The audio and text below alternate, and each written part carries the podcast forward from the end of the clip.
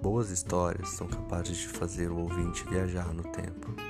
Imagine você na cabine do avião com o Barão Vermelho, ou na Segunda Guerra Mundial acompanhando um soldado desembarcando na Normandia.